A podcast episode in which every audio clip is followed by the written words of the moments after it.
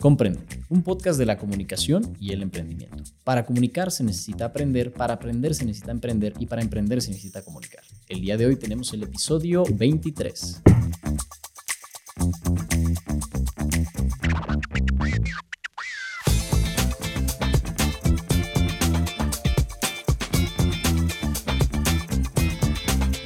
Tal? Muy buenas tardes, muy buenas noches, muy buenos días a la hora que están reproduciendo este podcast en las diferentes plataformas que estamos, tanto auditivas como visuales. El día de hoy me siento muy feliz, muy contento de estar en una entrevista con otro doctor. Hoy vamos a hablar de cómo se revoluciona una industria tan complicada que es la medicina. Y bueno, me presento rapidísimo. Mi nombre es Eric Núñez, soy comunicólogo y emprendedor. Y el día de hoy tengo a alguien que supo poner la robótica y la inteligencia del médico en las cirugías urológicas. El doctor Juan Bosco, ¿cómo está? Muchas gracias, Eric. Les agradezco mucho. Agradezco mucho a ti, a todo tu equipo y a todas las personas que me están viendo a través del, podcast. me siento agradecido. La verdad que es un placer tenerlo acá, doctor. hombre, para nada. Hoy vamos a ¿Eh? sacar muchos tabús de este tema de, urología, del tema de la misma cirugía, porque justo comentábamos antes, ¿no? Antes eh, no, se, no, se, no se tomaba tan bien vista la cirugía, no se comprendía cómo era eh, en cuestión del tema robótico. Eh, pues qué gusto, de verdad que tenerlo acá. Es un placer. Pero cuénteme, doctor, antes que nada, ¿cómo empieza su historia? ¿Por qué decide ser urólogo? ¿Cómo empieza como doctor? Cuénteme un poco. Oh, la, la, historia es muy larga, pero la, la voy a resumir de manera concisa, una concisa. Digo, yo, yo nací en la ciudad de Morelia, Michoacán, de ahí mis padres, dos jóvenes abogados, emigran a la ciudad de Zamora, Michoacán, para buscar mejor sustento. Y a través de ahí yo comienzo mi andar. Escuela primaria fue de gobierno. Digo, siempre lo menciono porque fue una escuela que me marcó muchísimo, Eric. Era una escuela que a petición de mi padre quiso que yo estudiara ahí, que yo estudiara ahí y donde había mucha disciplina, había buenos, buenas herramientas para el aprendizaje. Pero ahí es donde yo conocí pobreza. Y ahí es donde conocí, o sea, qué huele eh, la falta de oportunidades, qué huele la violencia familiar, qué huele que unos nacen con oportunidades y otros no. Creo que esa parte me marcó mucho. Tiempo más adelante, pues termino mi prepa, me voy a, la ciudad de Morelia a terminar mi carrera de médico toda la vida quise ser médico. Aunque antes entré en cirugía electrónica, en medicina, en ingeniería electrónica. Pero ya vi que no era lo mío, me regresé para medicina. Y ahí termino la, licenciatura de médico cirujano y posteriormente entro, posteriormente entro al, al Hospital General de México. Ahí viene mi segundo punto donde me marca. Es el hospital escuela más importante que hay en América y en América Latina principalmente. Cerca de 2.000 camas, 70 quirófanos. De ahí es donde salieron todos los institutos de, medicina del país. Ignacio Chávez forma cardiología, salió del, del Hospital General de México. Salvador Subirán, el doctor Salvador Subirán, es egresado del Hospital General de México. El doctor Federico Gómez, que funda el Instituto de, Infantil, es egresado del Hospital General de México. Y el doctor Ortiz Monasterio, quien fue pionero de cirugía plástica pues, en el mundo, es egresado del Hospital General de México. Todos salieron de ahí. Y era mi meta yo estar en el hospital. En el hospital realmente encuentro una enseñanza bárbara. Veo todos mis maestros comprometidos con nosotros y con los pacientes y me marcó de sobremanera. La segunda parte, la segunda vez que me marca. Y de ahí soy mm, candidato para el proyecto Alfa. El proyecto Alfa fue un proyecto que se gestó entre escuelas europeas de medicina y de América Latina. Hubo un concurso de, de, varias, de varias universidades y yo fui seleccionado junto con otros compañeros para hacer un posgrado en, en Europa. Y así me beca la Comunidad Europea y el Hospital General de México a París. Y llegando en el año 1999, con mis 27 años como los que tienes tú ahorita, exactamente así. Nomás te estoy viendo y digo, así llegué, así llegué allá, lleno de ilusiones y de muchas cosas. Porque pienso que a esta edad, a la edad que tú tienes, es donde uno menos miedo tiene, menos de cuestiones y solamente quieres llegar a donde, a donde tú deseas, que es lo que deberíamos ser todos a cualquier edad. Pero con la edad vas perdiendo esa parte de, niño, de inquieto, de no tener miedo, de estar sobre todos tus deseos. Entonces voy y justamente ahí el hospital de, de París, que es el Instituto Mutualista Montsouris, por parte de la Universidad Pierre y Marie Curie, pues me entrenan sobre la cirugía robótica. Hasta ese entonces para mí desconocido. Estoy hablando, Eric, del año 2000. ¿Cuántos años tenías en el año 2000? Tres años. Tres años, fíjate. Y sin quererlo, formé parte del primer grupo en el mundo de tratar el cáncer de próstata con cirugía robótica. De esa manera, termino, mi deseo más grande era regresar a México, llego a México, regreso al Hospital General de México y realizamos el primer tratamiento de cáncer con cirugía laparoscópica y robótica en el Hospital General de, de México, en América. Y ahí es donde justamente es lo interesante. Usted va al primer mundo, digámoslo así, ¿no? Que en esos tiempos era creo que más el, desequilibrio que existía, digamos, en, cierta civilización, digamos, que en, Francia, eh, comparado con México, donde se probaban otras tecnologías, donde se venía eh, trayendo lo que es la, la, cirugía robótica, y viene acá y empieza a encontrar como algunos retos, creo yo, ¿no? sí, fueron, fueron muchísimos. Fíjate, pienso que hoy actualmente tenemos un desfase de unos 20 años más o menos aproximadamente con Estados Unidos, con Europa en la cuestión médica. Okay. Acuérdate que hay dependencia, había la colonia, antes era la colonia. Me doy a entender, dependíamos de las, de las, de las casas monárquicas. Pero ahora dependemos de tecnología. Me doy a entender y la tecnología se está gestando en los países de primer mundo, en China, Rusia, en Europa. Entonces hay un desfase aún todavía. Entonces cuando llego, hace 20 años justamente, llegué en el año 2000, a 2001 a México, pues había un desfase terrible, no se conocía nada, no se creía en técnicas de cirugía robótica, se satanizaba. Me tocó estar en varios congresos y en algunos, me acuerdo mucho el de Culiacán, me bajaron, Eric. Me quitaron el micrófono. Ah, ¿en serio? Me lo quitaron, me lo quitó una persona que no repetiré su nombre, pero jefe de un, de un instituto grande de México. Me quitó el micrófono y les dice a, a toda la audiencia, esto no es cierto. ¿Y por qué no creían en la ¿Eh? cirugía? Esto no se puede hacer. Yo pienso que era miedo. Era miedo al hacer el cambio. ¿Me doy a entender? Es miedo al hacer cambio. ¿Por qué? Hay, en muchos hospitales anteriormente era así, todo era jerárquico y tenía que hacerlo primero el jefe y después todos los de abajo. Y si el jefe no lo sabía hacer, pues retrasaba todo. ¿Me doy a entender? Retrasaba. Pienso que era principalmente eso. Un tema burocrático. El miedo. Y el miedo al cambio, el miedo a, a, ¿cómo se llama? A hacer nueva tecnología, a verlo de manera diferente. Yo siempre les dije, cuando llegué, a mí me enseñó mi maestro uno tenía 40 años, Bertrand Guillenot, y, y Guy Balancian tenía 70 años. ¿Me doy a entender? Claro. Era el conjunto de la juventud con la experiencia. De ahí. Y es lo que traté de transmitir aquí, pues lo hice. Anduve en todo el país haciendo cirugía de demostración. Conocí ahí a Luis Rengel. Saludos, Luis. Lo hemos comentado, Luigi, un abrazote, ¿sale? Al doctor Adrián Carvajal, a mis maestros del Hospital General de México que nunca me dejaron. Y poco a poco visité todo, todo el país. Hice las primeras cirugías en Puebla, aquí en el año 2001, de cirugía robótica. También hicimos implantes de pene, aquí también, en ese entonces. Y así anduvimos recorriendo.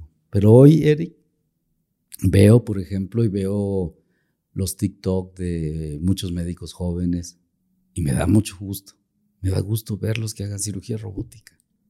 Y hoy en día hay, hay robots en, en varias partes del país ya. El problema es que la mayoría están en hospitales privados. ¿Y qué ventajas? Eh, bueno, hay, muchas personas que desconocen ¿no? en este tema de la cirugía robótica, la cirugía normal, porque hay muchos que dicen, no, es que puede fallar la máquina. Al contrario, creo yo que la máquina como tal tiene eh, pues, mucha más precisión que incluso el pulso humano en muchas cosas. Y eh, pues, digamos que tenemos ahí un instrumento que está dedicado para algo. Es como decir, ok, bueno, no voy a comer contenedor porque no, este, se tiene que comer con la mano, es más eficiente. Digo, totalmente. Yo, yo creo muchas personas, incluso médicos, piensan que el robot es inteligencia artificial neta.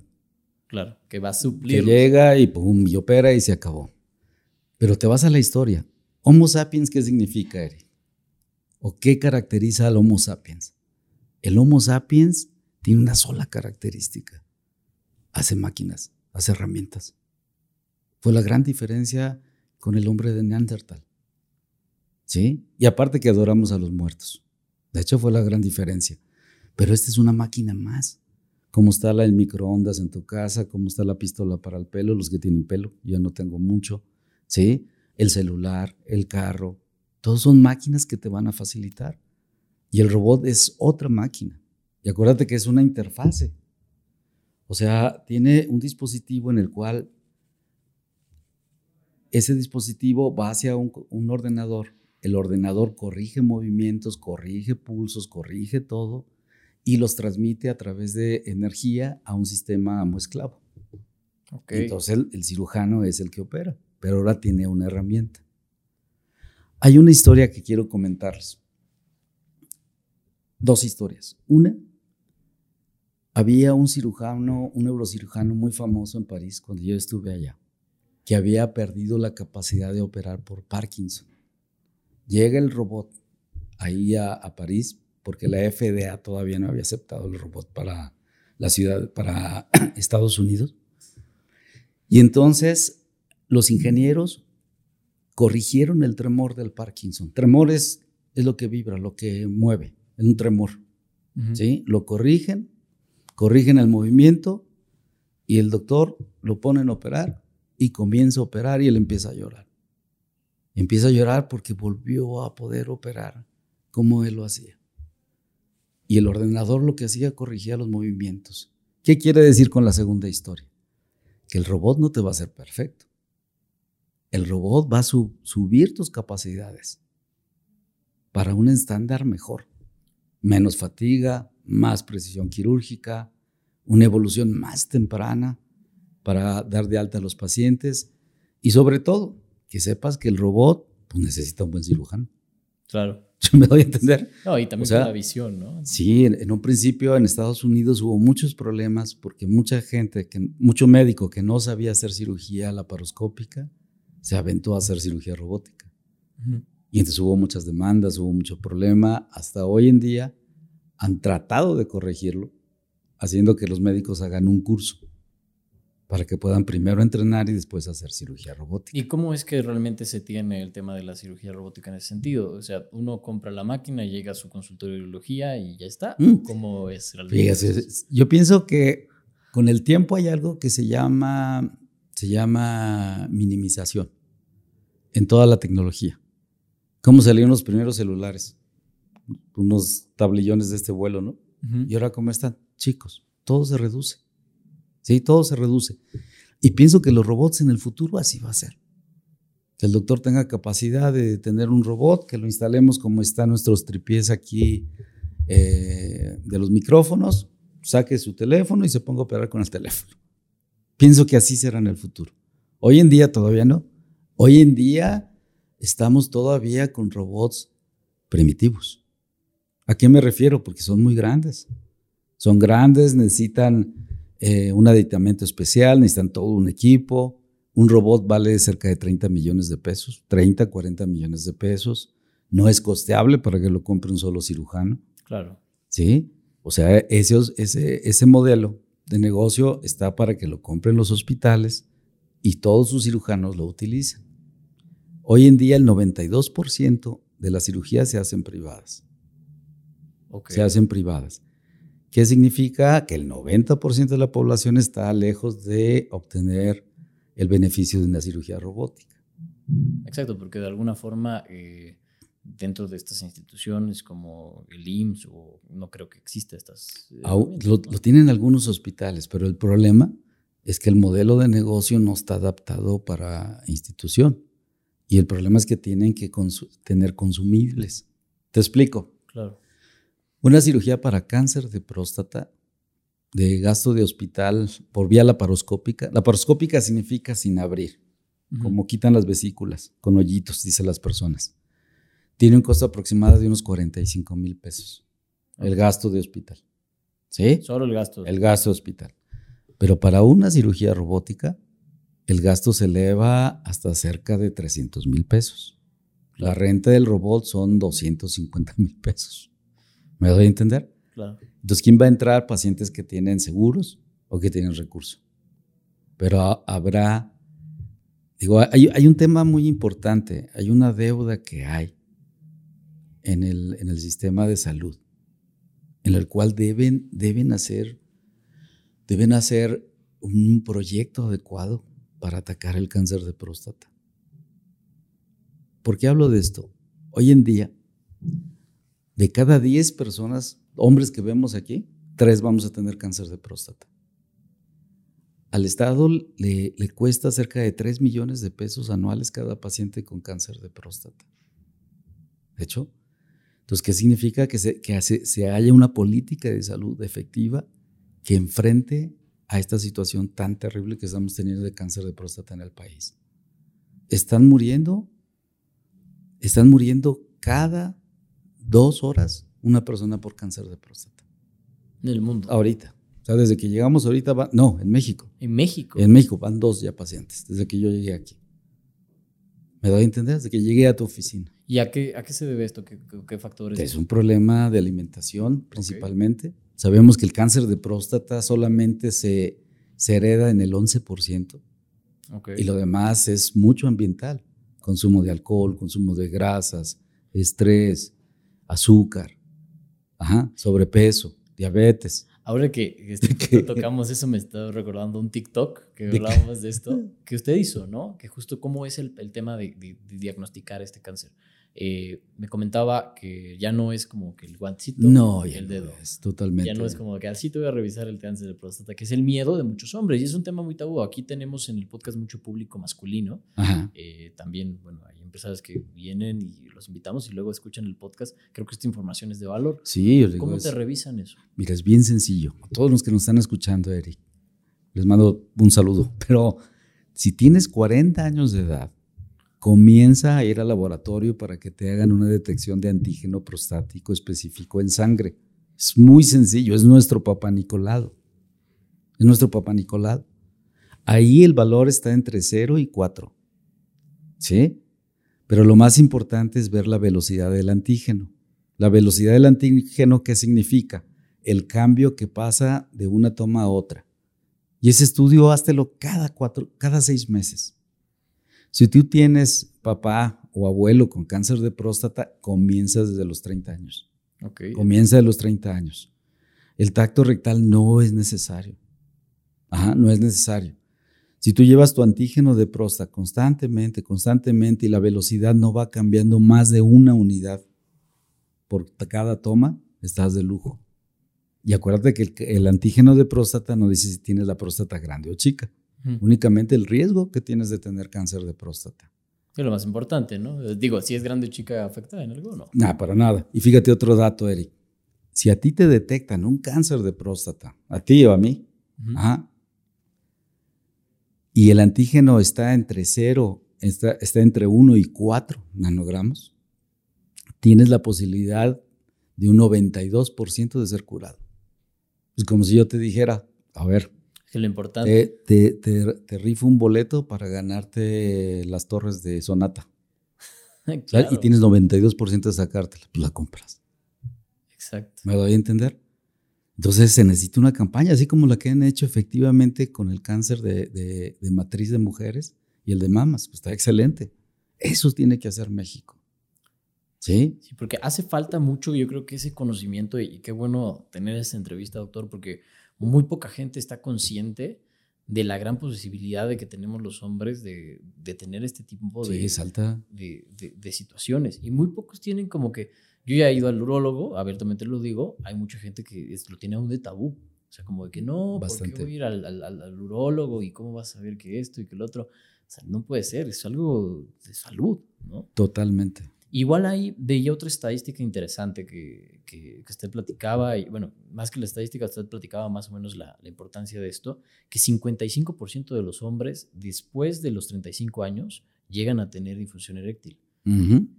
¿Cómo es esto? Fíjate, te voy a dar datos bien no importantes para y, y eso te va, te va. Ya llevamos una, una, una referencia estadística. De cada 10 hombres, 3 nos vamos a enfermar de cáncer de próstata. De hecho, Ok.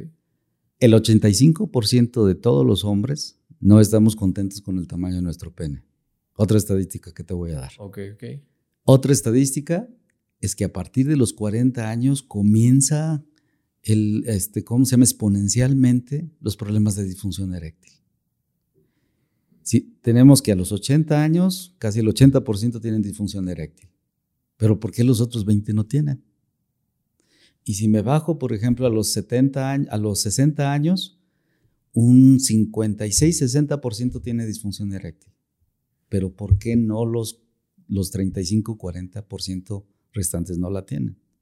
Y así te vas. Hemos atendido a personas con disfunción de eréctil, eh, Eric, desde 30 años de edad. ¿Y a qué se debe esto? O sea, ¿cómo empiezo yo, digamos, a, a que deje de funcionar? Fí- Fíjate bien. Yo siempre les digo, el problema no está en tu pene. O sea, no es ahí. El problema está en tu boca. ¿Por qué? No. Ah, bueno, yo No. yo, yo no Y digo, y- pero fíjate, pero el cáncer de próstata, Ajá. también el problema está en la boca. Ok, o sea, de lo que Es alimentación. Ok. Es alimentación. Llevamos, ahí, ahí pasan dos fenómenos aquí en, en México. Está eh, antes de la conquista y después de la conquista. Antes de la conquista, pues prácticamente no había obesidad. ¿Qué se comía? Pues nopales, se comían tunas, se comían de vez en cuando jabalí, de vez en cuando venado. No había cosas industrializadas, no había nada. Viene la conquista, que es un fenómeno que pasa en todo el mundo. Viene la conquista y hay préstamos culturales hacia ambos sentidos. Hay una globalización. Exactamente. Hay préstamo lingüístico, alimentario, cultural, de muchas cosas pasa. Y así nosotros adoptamos, por ejemplo, el cerdo, adoptamos la vaca, adoptamos el trigo, adoptamos el arroz y muchas cosas. Y nuestros genes estaban codificados ya para la alimentación que teníamos. Pasa el tiempo y vienen los fenómenos de migración hacia Estados Unidos. Y hay préstamos culturales también allá. Y se integra más una dieta occidental. Y la dieta occidental, rica en carbohidratos, rica en azúcares este, simples, ajá, meten fructosa, meten este, jarabe de maíz, meten un montonal de, de sustancias más económicas que endulzan más, pero nos dañan más. ¿Sí? Aumenta la carne. Antes en los pueblos, en las ciudades, pues no se compraba carne diaria, Eric. Ahora sí se consume carne diaria. De hecho, hay leche, cosas industrializadas y todo esto va a dañar la parte interna de las arterias, que se llama endotelio. Una persona se hace hipertensa porque el endotelio dejó de funcionar y se puso dura las, las, las, ¿cómo se llama? las arterias. ¿Pero qué? ¿Hay que evitar grasas? Eh, Grasas, sobre todo, Ujú. las, las grasas este, malas, las sintéticas, los aceites, por ejemplo, que se hidrogenionan, hidrogenionan y se hacen sólidos a través de la inyección de hidrógeno, Ajá, como las margarinas, como todos los aceites sintéticos, la manteca inca, todo eso. De hecho, hay que consumir menos cantidad de carne y todas las harinas refinadas y súper refinadas, bajarlas hasta mínimo. Preferir el aceite, el, ¿cómo se llama? La harina de maíz, preferir la avena o el trigo integral. Ok, ya. Los jugos de fruta El también. ejercicio creo que también Muchísimo ayuda. importante. Y el alcohol, pues ya sabes. de, Ya sabes que hace daño para todo. eh, Y nos sigue gustando. ¿no? La verdad. en exceso es malo, ¿no? Sí, pero, pero fíjate, tú dices, o sea, yo llego para hacer cirugía robótica a México. Ujú. Llego y veo que el 75% de todos los pacientes que nos están, estaban consultando tenían cánceres avanzados que ya, que ya no, no, no eran candidatos a cirugía ni a tratamiento. 75%. Yo dije, híjole, ¿para qué me fui a hacer tantas cosas? Había que trabajar, hicimos una fundación nosotros, hicimos una fundación, nos dedicamos en muchos poblados a llevar este, conocimiento que te estoy compartiendo ahorita, a ti y a todos ustedes. Y nos sorprendimos cómo las personas, cuando tú les explicas, sí van a revisarse. Es que es importante, creo yo que hay un tabú igual. Eh, eh, algo así estaba leyendo que mayormente los hombres somos los que más tienen ese miedo que ir con el doctor en general. Más allá de con el urólogo, ni se diga, ¿no? De que me van a palpar, como ese miedo que tenemos de. Es, eso, mira. lo, que es, lo que es eso, Eric el tacto rectal. Lo que es que ni un médico pregunta, oye, ¿cómo está tu erección? ¿Cómo está tu sexualidad? Nadie pregunta. ¿Sí? O el, o el, o, el hombre, hoy con toda la información, este, ¿cómo se llama? Erótica que hay en los medios, se compara a sus tamaños de pene y no sabe qué hacer.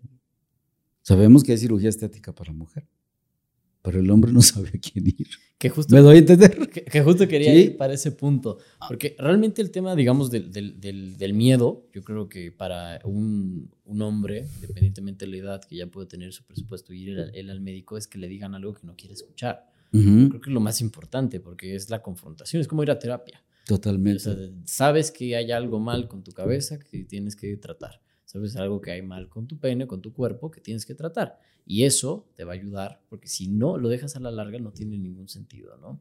Pero aquí, doctor, justo eso que comentaba, ¿no? De, a mí me sorprende la estadística, agradezco no estarla, el, tema del, del, tamaño del pene. ¿Cuánto es realmente? Fíjate, en, en un estudio que se hizo mundial hace algunos años, se sabe que el gran promedio del tamaño del pene son 13 centímetros en erección.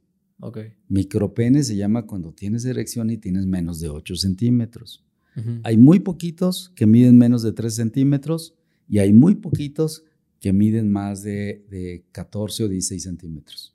Y la gran media está en 13 centímetros. Okay. Pero te repito, ahora va a decir, bueno, pues que está ligado el cáncer de próstata con el tamaño, con la disfunción eréctil, que tiene que ver una con otra. Y ahorita te lo voy a explicar, todo. Pero el tamaño del pene ideal son 13 centímetros. El problema es que hay mucha información erótica hoy en el teléfono, en cualquier parte. Y así como los basquetbolistas, pues esa industria busca a hombres que tengan tamaño de pene mucho más grande, que no es lo habitual. Y entonces un hombre lo ve, se lo mide, se trauma.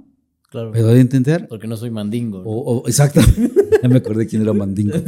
Y, te digo yo otra cosa, y la otra es el bullying. El 13% es por bullying en la escuela. Claro. Que se agarran a alguien de cochinito y le dicen, tiene el pene pequeño, tiene el pene pequeño, tiene el pene pequeño. Los trauman. Y no, y no saben realmente. No saben, porque a quién le van a preguntar, a quién le van a decir.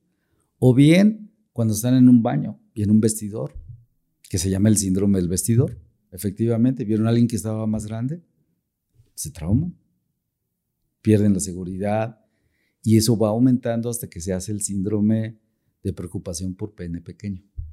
Así se llama. Ahí hay un síndrome. Sí, hay un síndrome. Pues estás tan piensa y piensa en el tamaño del pene.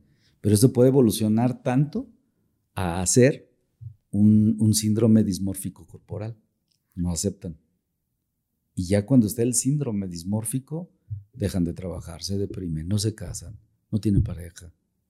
¿Me da a entender? Y, pueden llegar hasta solucionar de otra manera su existencia. Ok, entonces hay como categorías, digamos, en, este, sí. en tamaño. Ok, un micropene es de 8 centímetros para abajo, erecto. Erecto. Ok, y ahorita le voy a tener otra pregunta respecto a eso. Eh, el 8, de 8 a 13 es un pene normal. No, en erección más o menos de 10. Ok. De 10 hasta 18, normal. Pero la gran media son 13 centímetros. La gran media, ok. Veía una estadística ahí que es el único orgullo boliviano, una de Ah pues, ah, pues, Bolivia tiene el tamaño más grande. Ajá, sí, sí. Sí, ya lo he revisado. Sí, de América Latina, el boliviano es el que tiene, tiene la talla un poco más grande. Sí, justo, justo en ese sentido, este, Igual, bueno, también es, es, un tema de que, ay, wow, qué chingón, no sé qué, pero al contrario, creo que eh, yo veía como también un, un tema eh, que puede llegar a ser como eh, malo, ¿no? Tener el pene tan grande, porque, por ejemplo, con los, con los africanos, que también son una, una raza que tiene este tema, tarda mucho en erectarse, ¿no? ¿Esto es cierto? No tanto, fíjate, Eric, no tanto. El, el gran problema, te voy a decir cuál es. He visto divorcios por problemas de tamaño, ya sea porque son pequeños o porque son muy grandes. Pero nadie se pone a preguntar, oyes, ¿y el tamaño de las vaginas? Pues también hay tamaños de vaginas. Oh. Me no, que es elástica. Sí, pues el pene es elástico también. Entonces hay tamaños de vaginas, también hay chica y mediana y hay grande. ¿No dice el Kama Sutra? Busca tu correspondencia. Y por eso con algunas parejas lo hacemos muy, muy rico, con otras parejas no hasta que embonas con alguien al 100%. Ok. Pues claro, tiene que ver. Y un, un tamaño grande, pues, ¿qué va a requerir? Una vagina grande. ¿Por qué tienen el, el, pene grande los, los, ¿cómo se llaman los africanos? Porque sus mujeres tienen caderas grandes y glúteos muy grandes. Y la primera posición que hay es la posición de perrito. ¿Me voy a entender? Entonces necesitaban penes más grandes para poder llegar hacia el fondo de la vagina tiene explicación. O sea, todo tiene una explicación. Entonces no olvidemos que hay tamaños de vaginas que nadie habla y nadie pregunta y hay tamaños de pene también. Y es por eso que también los asiáticos, quiero pensar, bueno, las mujeres asiáticas no son tan voluptuosas. Ni no, y tienen sus vaginas más pequeñas. Y por eso los asiáticos tienen esa tendencia, no sé. O sea, tienen la talla un, un poco menor que la general. Pero también hay penes grandes, penes chicos. Ok. ¿Me doy a entender? Y este factor. ¿A qué no sabías el tamaño de las vaginas? No, yo no sabía que pues existía. es muy interesante. sí. Pero, son estos temas que si no voy con el olor, ahora sí que es un poco complicado. Sí, fíjate, hasta las respuestas que subimos un video de tamaños de vaginas y causó mucha polémica. Y me, me, decían algunos comentarios de mujeres, ah, bueno, entonces ahora tengo que medírmela o qué. No, no es que te la tengas que medir, pero es un conocimiento. Claro. ¿Me doy a entender? Es como, ¿qué talla de zapato te gusta? ¿Cuál te queda? Claro. ¿O no? Pues lo mismo. Que, que, siento que eso es lo bonito del, del, tema de la urología o lo interesante, eh, que incluso no solamente eh, se ve ese, ese, sector, ¿no? Porque mucha gente dice, ah, el urólogo no más te ve el pene. No, es todo el órgano reproductor. Y también... Y el, urinario. Ah, exacto. Y el urinario puede venir la mujer, ¿no? También. totalmente, y los niños también. Ok. Por eso me, eh, cuando dicen urólogo, piensan que son tenemos a personas mayores nada más hombres, no. Claro. Todos tienen riñones, todos tienen ureter, todos tienen vejiga, todos tienen uretra. Entonces vemos las dos cosas. El nefrólogo es el que ve la función del riñón. ¿Me da a entender? Pero no ve los demás. Exacto. El urólogo es más completo. Y es, diferente. Es como más quirúrgico. Ok. ¿Me da a entender? Y más orientado al aparato reproductor y al resto del sistema urinario. Que, que dicen que eh, estaba leyendo ahí también que el tema de, de la... Uy, te pusiste a estudiar. Ah, claro que sí. Bien, bien hecho. pero, el tema de las piedras. Ok, ajá. Dicen, no sé, nunca he comparado, no, gracias a Dios, que es un dolor eh, muy comparable con el tema de una patada ahí, ¿no? O sea, que es muy fuerte. El dolor de un cólico renal Ok. es el dolor más fuerte que puede sentir un ser humano. Más, grande que el infarto, más grande que un parto. Más grande que un parto. O sea, nosotros podemos sentir un dolor más fuerte. hay gente que puede caer en shock. En shock por, por dolor renal. Y digo, y volvamos otra vez. El problema de la piedra no es la enfermedad, sino es en el 90% la alimentación. Igual. Y que es un tema tabú fuerte, porque eh, fui a jugar fútbol hace como, ¿qué será? ¿Seis meses? Estaba con un cuate, y me decía así como de que, como si nada hubiera pasado, ah, sí, el tuyo fue nada, salió una piedrita, no sé qué, como en el cotorreo. Y decía, ¿cómo? O sea, tienes que ir al urólogo. Sí, y, y, y dice, dile a tu cuate, come menos harinas blancas. Okay. Come menos arroz, menos azúcares, frutas dulces, bájale a la carne roja. Y casi seguro que se cura con eso. Y justo en este tema, digamos, también del pene y, sus cuidados y, entenderlo un poco más en el aparato reproductor masculino, hay una tendencia, no sé si lo ha visto por ahí, usted sí. la, las redes sociales, Estaba Eh, familiarizado. Sí, porque el doctor tiene varios videos muy virales. ¿eh? Hasta me comentaba que en el, en el premio que ganó, en la maestría que pasó de... Sí, cuando fui a estudiar al IPADE. ¿qué- ¿Cómo fue? Ahorita hablamos de modelo de negocio, pero, o sea, fui, nos dieron la premiación y yo dije, pues que estaban mencionando a cada uno de mis compañeros. Fulano de tal, tiene esta fábrica, pa, pa, pa, pa, pa, pa. Que eran empresarios Es esto. fuertes, ¿no? Todos son empresarios de ahí. Y cuando me mencionan a mí, que mando un saludo muy grande al IPADE, me dicen, ah, el doctor Juan Bosco, nuestro gran TikToker. Y yo, híjole, nunca me había referido así en mi vida. Para una Pero- maestría de negocio. No, pero, pero fíjate el impacto de las redes ahora, Claro. que lo hablaremos ahorita.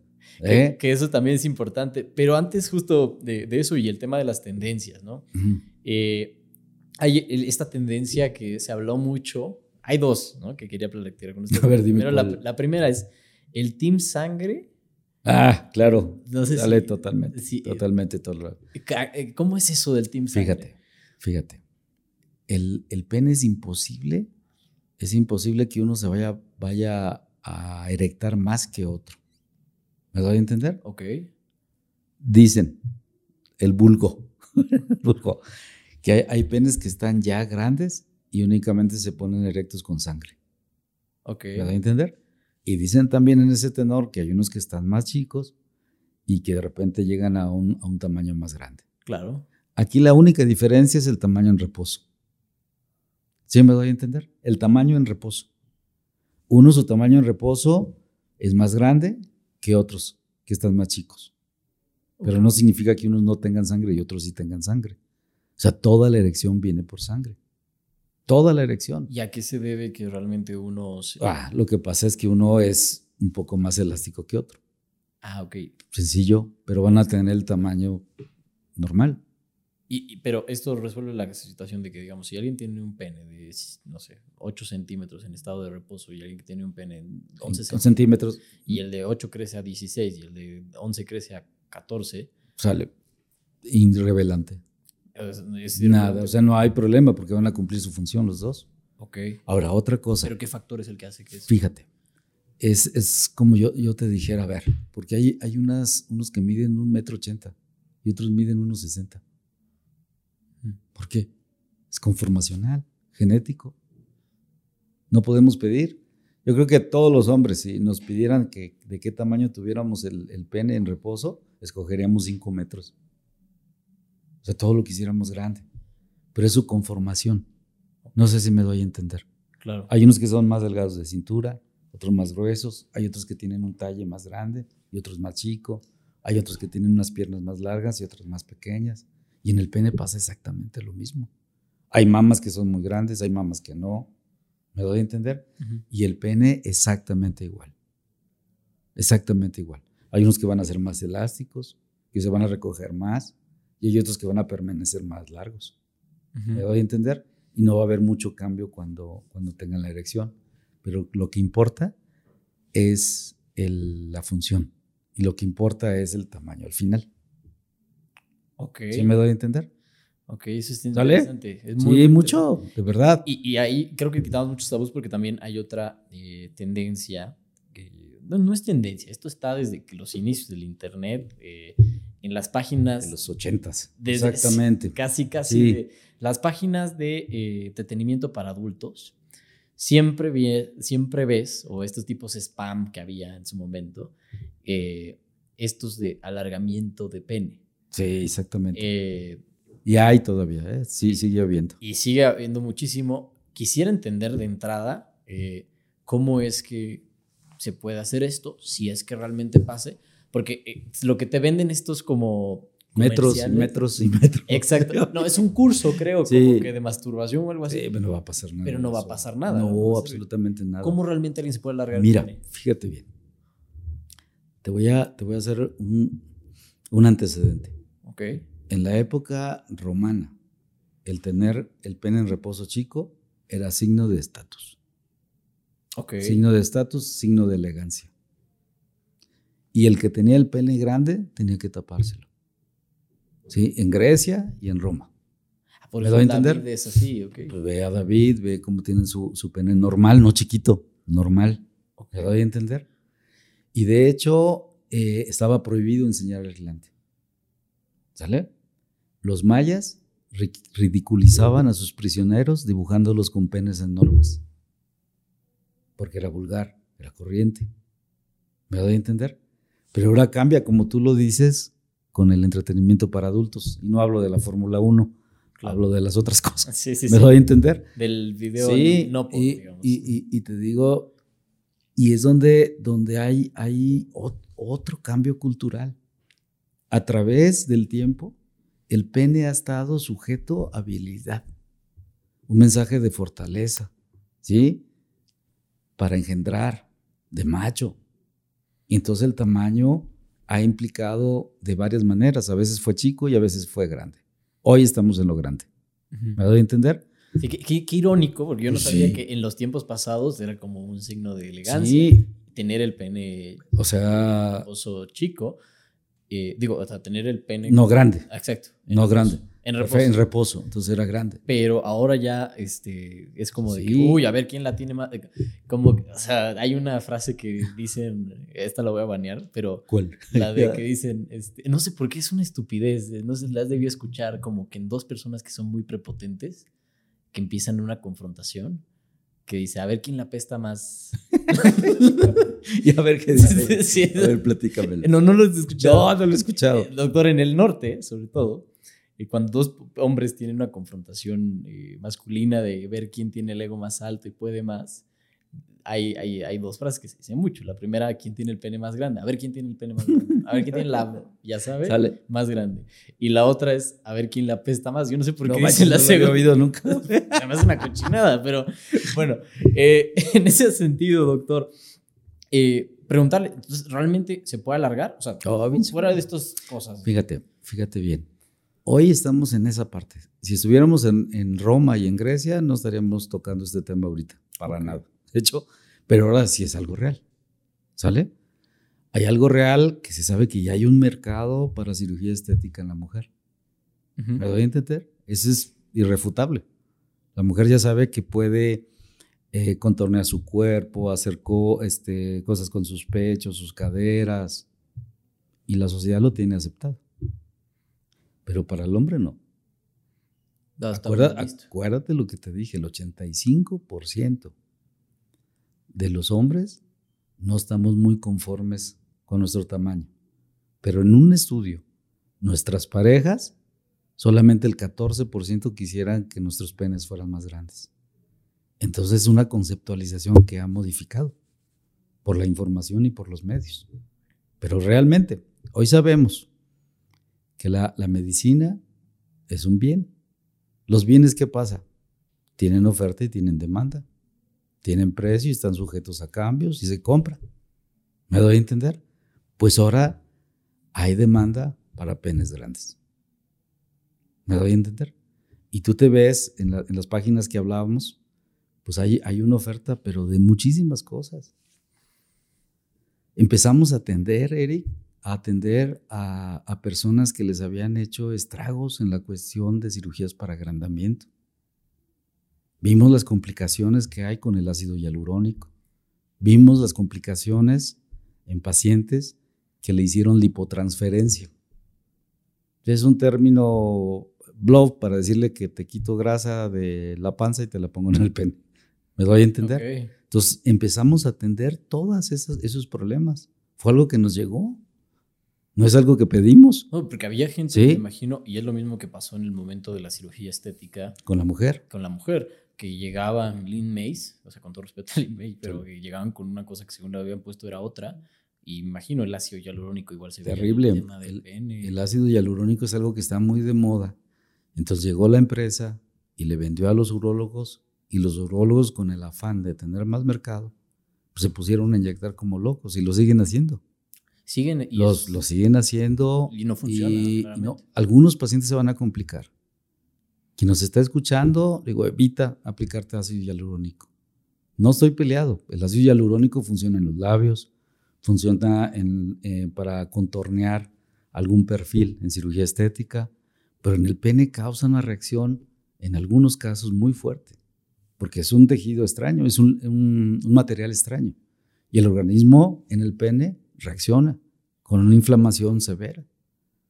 Por eso empezamos, nos dedicábamos, nos hemos dedicado siempre a cáncer de próstata. El cáncer de próstata, uno de los parámetros que tenemos que cuidar mucho es la disfunción eréctil.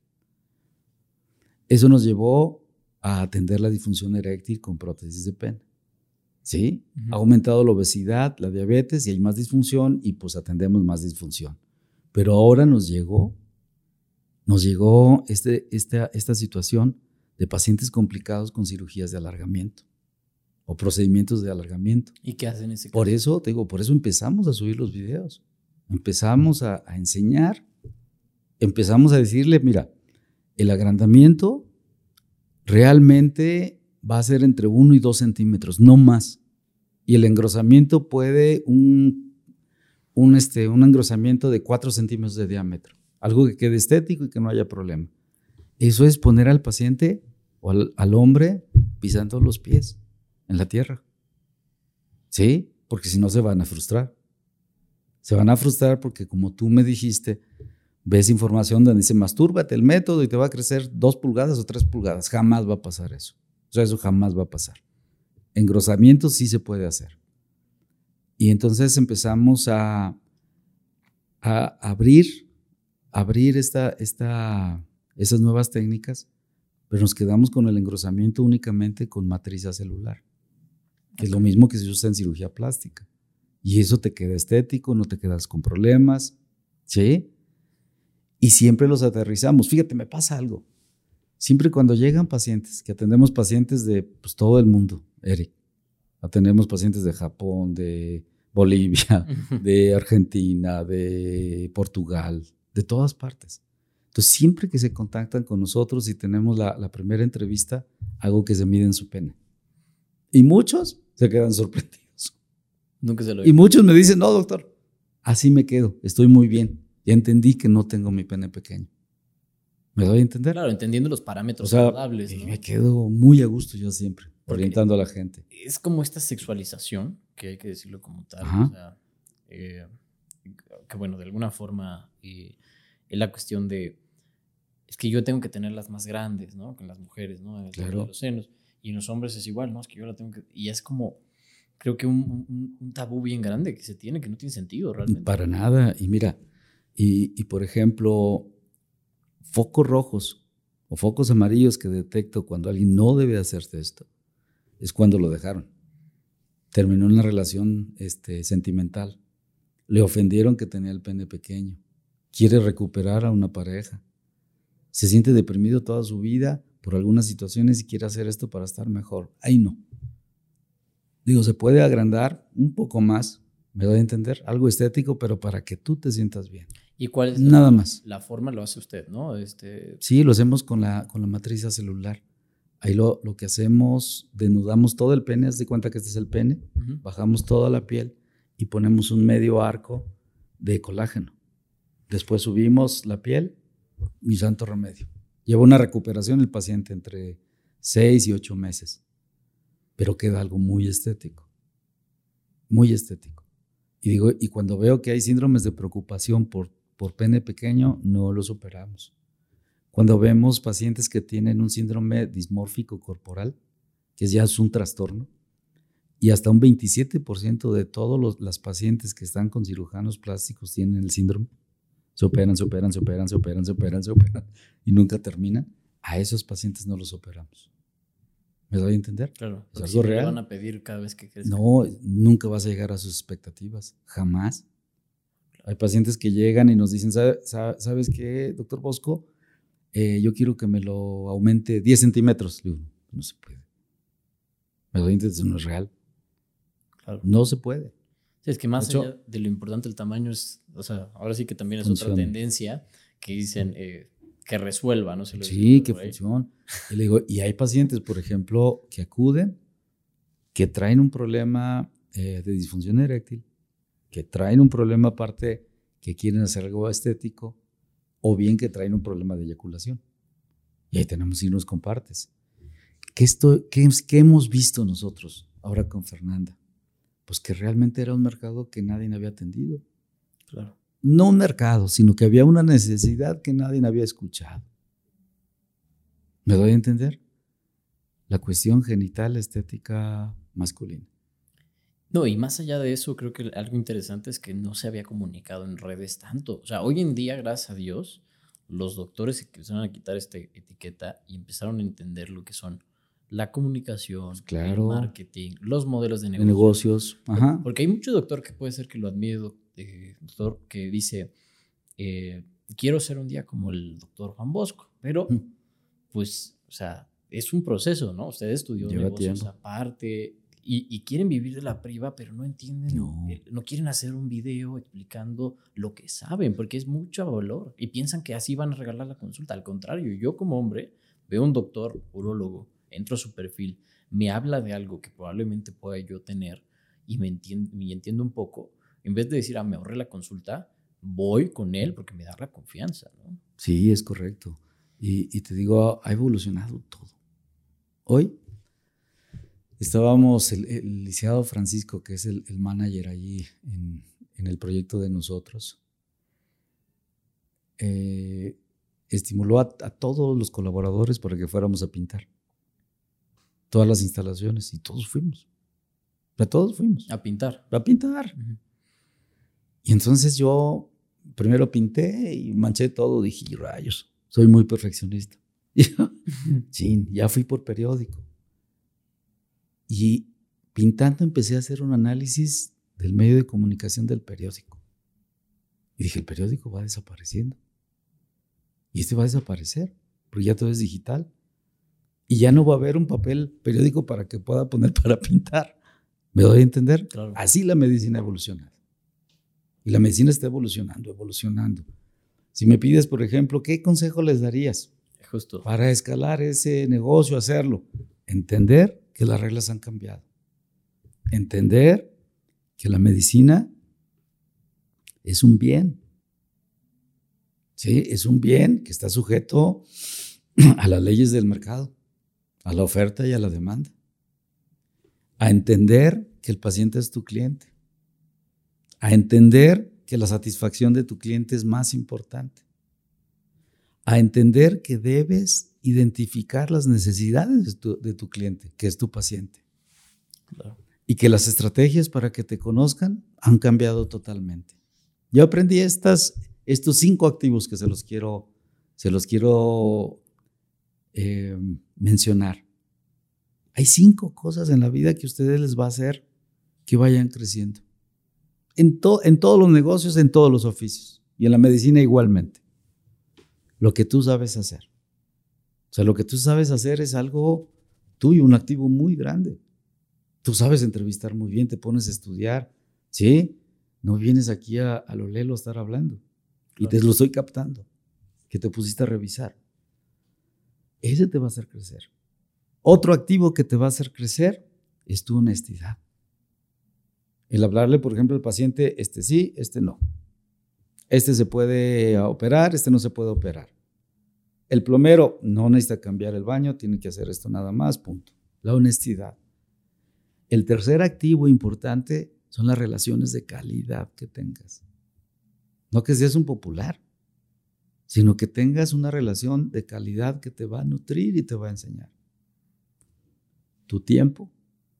Si no tienes tiempo, no vas a tener el último activo, salud. ¿Sale? Esos cinco activos. Acuérdense, poco a poco los va a ir llevando. Yo a mis 55 años ahora lo entiendo. Y sí, me fui a estudiar al IPAD porque no le entendía nada.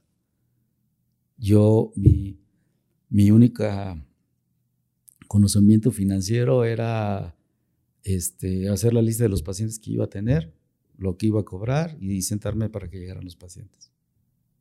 ¿Qué es el 95% de los Sí, pero digo, las cosas han cambiado.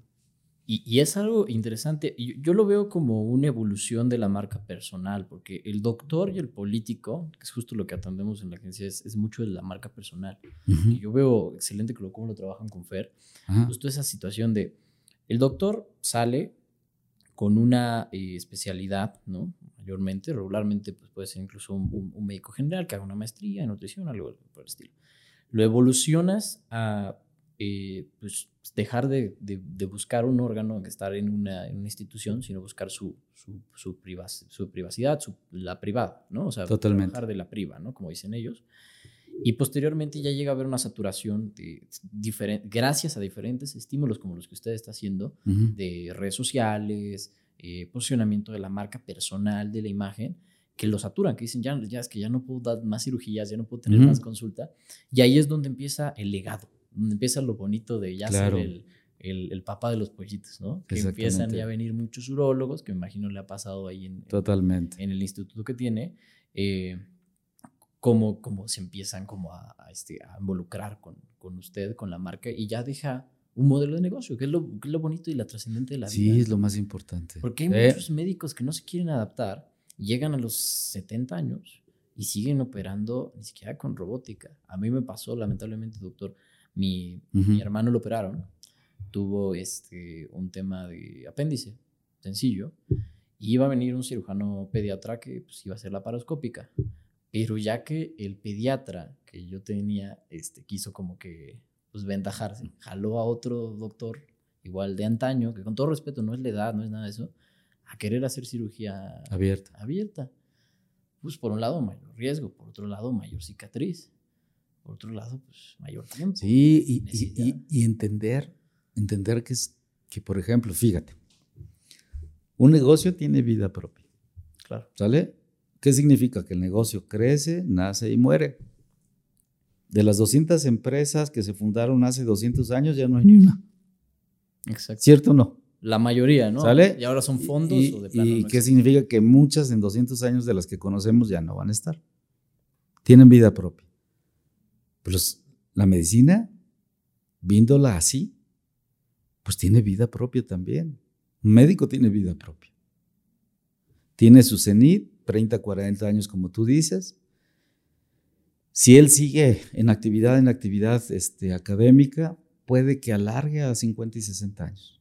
Pero después de ahí es declive. ¿Sí? Y el problema, gran problema con la medicina, es que toda esa evolución vino tan rápido con toda la, cuestión de comunicación y redes, que ni tiempo ha dado para que el médico aprenda de marketing o aprenda de, de, ¿cómo se llama?, de modelos de negocio, de conocimientos financieros básicos. ¿Y qué debe hacer el médico? Pues muy sencillo, lo que hemos sabido hacer en medicina siempre, llamar al que sabe. ¿no? El cirujano a quién llama? Pues al anestesiólogo. Llama al de laboratorio, llama al de infectología. Pues ahora van a tener que llamar al de medios, van a tener que llamar al de imagen, van a tener que llamar al asesor financiero. Todo eso ha cambiado. Sí, porque ya ¿Eh? son empresas, ya son marcas. Totalmente. y, me da gusto que usted lo entienda y, lo comunique y, siga con esa, esa cosa que lo hace más grande, ¿no? porque al final de cuentas su trascendencia eh, ya no se queda en el doctor sí que atendía en no sé qué lugar, sino ya se quedan en la clínica que dejó este legado de personas, ¿no? Ya se quedan en otros modelos de negocio. Es complicado emprender. Mucho. Muy, difícil. ¿Eh? Porque ahorita lo decimos muy fácil, pero... No, y, acuérdate que una cosa es el emprendedor y otra cosa es el empresario. Claro. Son totalmente diferentes. Sí, puede estar Me ha pasado estar en bancarrota como el emprendedor la empresa va chingón. Sí, yo te digo, o sea, uno debe entender que a veces uno puede ser un buen emprendedor, pero vas a requerir a alguien que maneje como empresario eso. Claro. ¿Eh?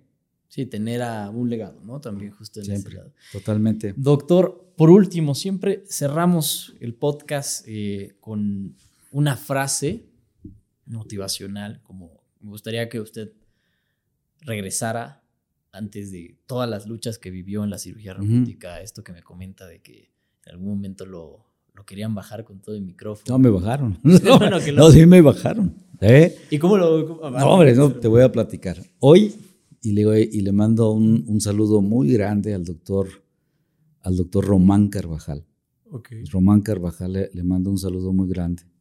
Porque él justamente, me acuerdo mucho que e, él es ahorita el presidente de la Sociedad Mexicana de Urología. Él es.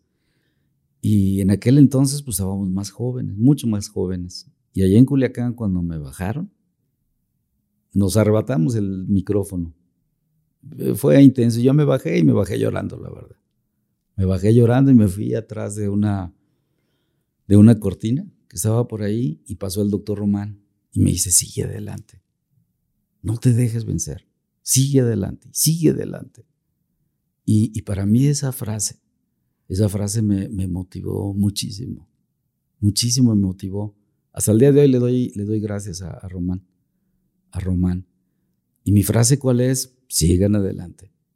O sea, sigan adelante. No todos los sueños se van a cumplir, para nada. Pero es mejor seguir adelante y terminar en el intento que nunca haber intentado hacer nada. De hecho, con esa frase me despido. y te agradezco muchísimo no, qué gustazo, de verdad, que, que, que, transmitir todo lo que nos dijo, los dejó, este tema motivacional. Estoy seguro que hay un neurólogo por ahí que nos está escuchando, hay un doctor que nos está escuchando. Qué bueno, ojalá se motiven, y, ¿verdad? Y, y, también hay una persona que puede también eh, pues tener estas, estas dudas, ¿no? Porque es, es, algo que no se comunica mucho y qué bueno, la verdad, le admiro mucho lo que está haciendo. No, hombre, para nada. Y, y pues me espero que, pues esta este podcast les haya inspirado. Espero que este podcast les haya dejado algo de valor. Que bueno, pues doctor, ¿cómo lo encontramos en redes sociales? Ah, en redes sociales nos van a encontrar como... No, no me las he fijado, pero, pero aquí está Fernanda. Fernanda, ¿cómo nos pueden encontrar en las redes? Sale, perfecto. Como Clínica IMA y Doctor Juan Bosco, IMA con H. De H de hombre. H de hombre. Perfecto. Sí, y bueno, yo estoy en redes sociales como el Eric Núñez, ahí me pueden buscar, Eric Núñez, porque pues ya saben. Núñez, ¿verdad? Sí, no están las ñes. y qué gusto, de verdad, tener un doctor y empresario en esta eh, mesa platicándonos y no, hombre, muchas gracias. Cualquier duda, déjenlo aquí en los comentarios, estaremos viéndola. La verdad que qué gustazo eh, que, estén escuchando este podcast. Recuerden darle like, suscribirse y bueno, seguir al doctor en todas sus redes sociales y pues ir a consulta, checarse. Si son un hombre de más de 40 años y están escuchando esto y no han ido al urologo, vayan una vez cada seis meses. Sale. Y, estamos abiertos para cualquier duda que tengan los médicos o, empresarios o algo para orientarlos. Se les haga más, más corto el camino. De hecho, Gracias, doctor, de verdad. Cerramos este episodio 23.